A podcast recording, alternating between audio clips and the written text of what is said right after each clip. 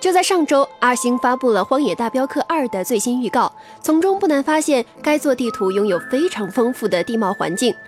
而近日，根据 PlayStation Access 的官方分析确认，《荒野大镖客二》不仅仅地图大，而且还可能是二星史上打造的最大规模地图。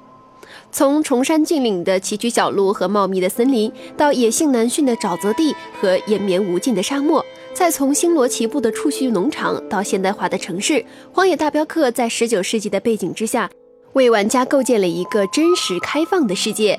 在二星的历代作品之中，GTA 五的地图已经非常巨大了。即使是在交通工具的帮助之下，玩家也需要耗费很长的时间才能够穿越整个地图。这就意味着，如果玩家想要探索完整的《荒野大镖客二》之中的地形地貌，那么将会需要使用更长的游戏时间，并且完成游戏之中物品的收集也更加困难。如果该作真的和二星宣传的内容一致，那么该作的畅销绝对是板上钉钉的，甚至很可能会成为现象级的作品。据悉，该作将会在二零一八年的十月二十六日登陆 PlayStation 四和 Xbox One。